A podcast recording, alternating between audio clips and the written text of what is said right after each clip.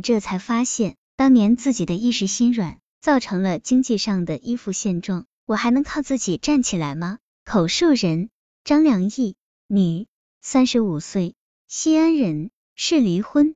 事实下，不少中年夫妻面对离婚时暂缓的手段，分居表面看起来是矛盾的激化，但深入一点，也是一种独立人格的重新塑造。近年来，许多婚恋专家都对这个方法表示赞同。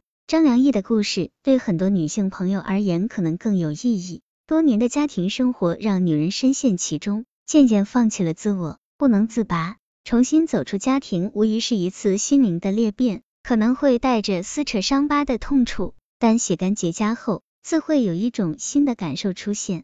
有了这番经历，女人将会在情感和生活上，因为独立坚强而游刃有余。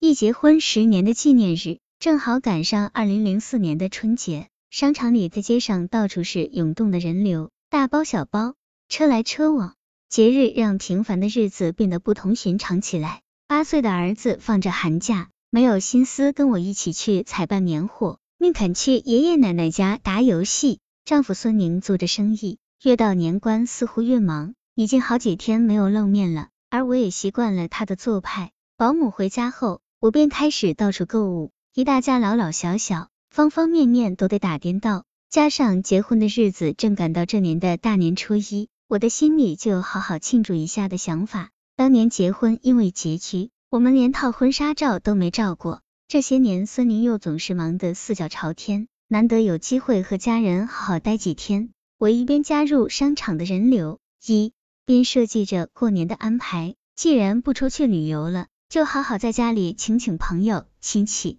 然后带着儿子去拍一组照片。腊月二十八了，想想还得添点东西。一大早我就又出了门，外面正在下雨，很细的毛毛雨，天气寒凉。从商场出来，已快中午。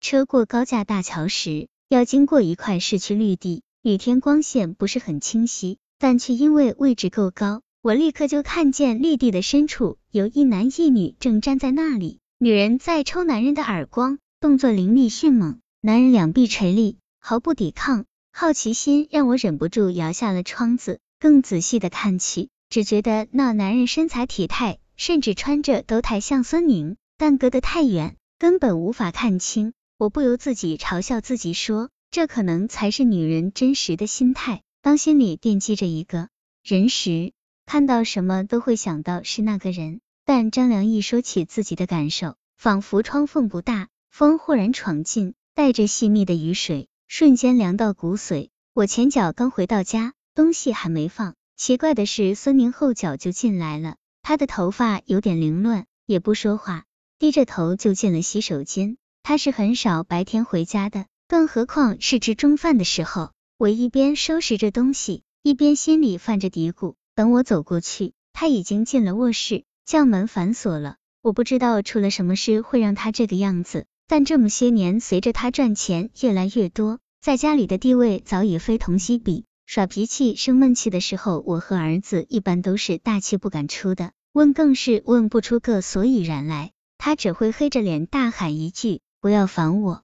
说了你也不懂。确实，他的生意我是不那么懂，而且随着时间渐长，他的脾气和性格我似乎也越来越摸不透了。我慢慢懂得知趣是一个妻子最该做到的。甚至远远大过温柔体贴细心。他的不快像贸然闯入的乌云，紧紧的罩在家的上空，让人透不过气来。我不知道是否该走过去敲门，也不知道这样悄悄不语又是否合适。我只能加快动作做了两个菜，借着吃饭的由头去敲卧室的门。他的声音惊天动地：“不要喊，要死啊！”我的眼泪立刻就出来了。一声巨喊，仿佛这么多年。他对我面试的积累和爆发，我没有再继续叫他，也不吃饭了，索性进了另一间房。可能他自己也觉得不合适了，不一会儿走了出来，坐在我的旁边，但脸色依然不好。